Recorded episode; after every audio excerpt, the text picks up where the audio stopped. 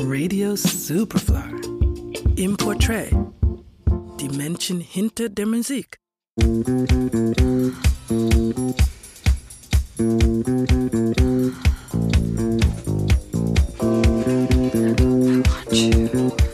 18 Jahren hat er als A&R-Manager des Club Med bereits mehr als ein gutes Einkommen.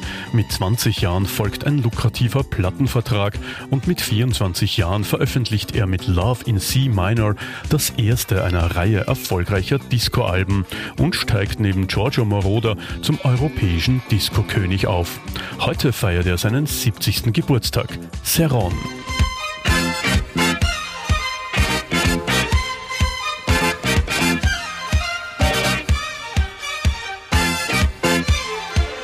Jean-Marc Serron kommt am 24. Mai 1952 in Vitry-sur-Seine zur Welt.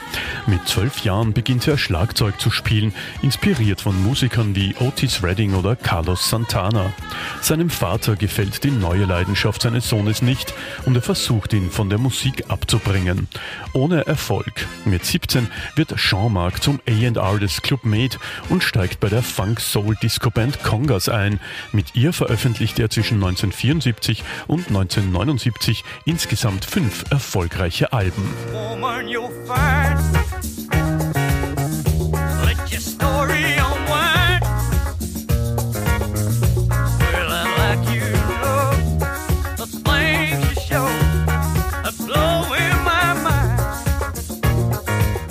Gleichzeitig arbeitet er auch an seiner Solokarriere, die 1976 mit dem Album Love in C Minor und seinem freizügigen Cover gleich recht öffentlichkeitswirksam beginnt.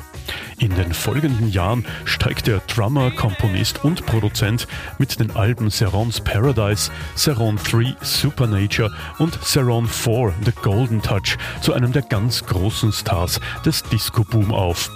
Alle Platten erscheinen auf seinem eigenen Label Maligator.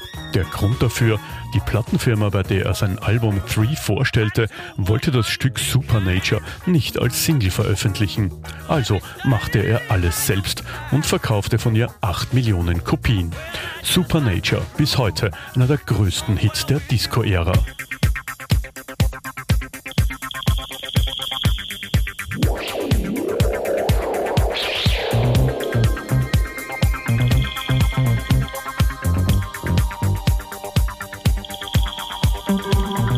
Disco sind alle gleich. Das bestätigen auch die Auftritte Serons. Dort sind Leute allen Alters zu sehen, die tanzen, Spaß haben und lachen.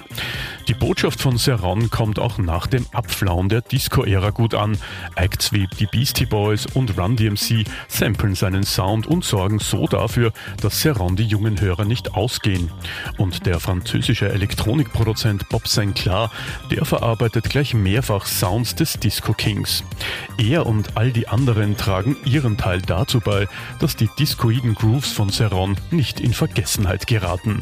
Supernature.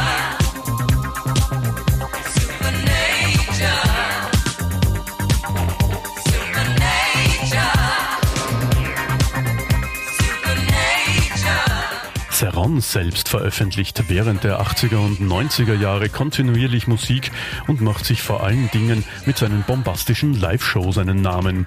2015 blickt eine Best of Ceron Productions Compilation auf die vier Jahrzehnte umfassende Musiker- und Produzentenkarriere von ihm zurück.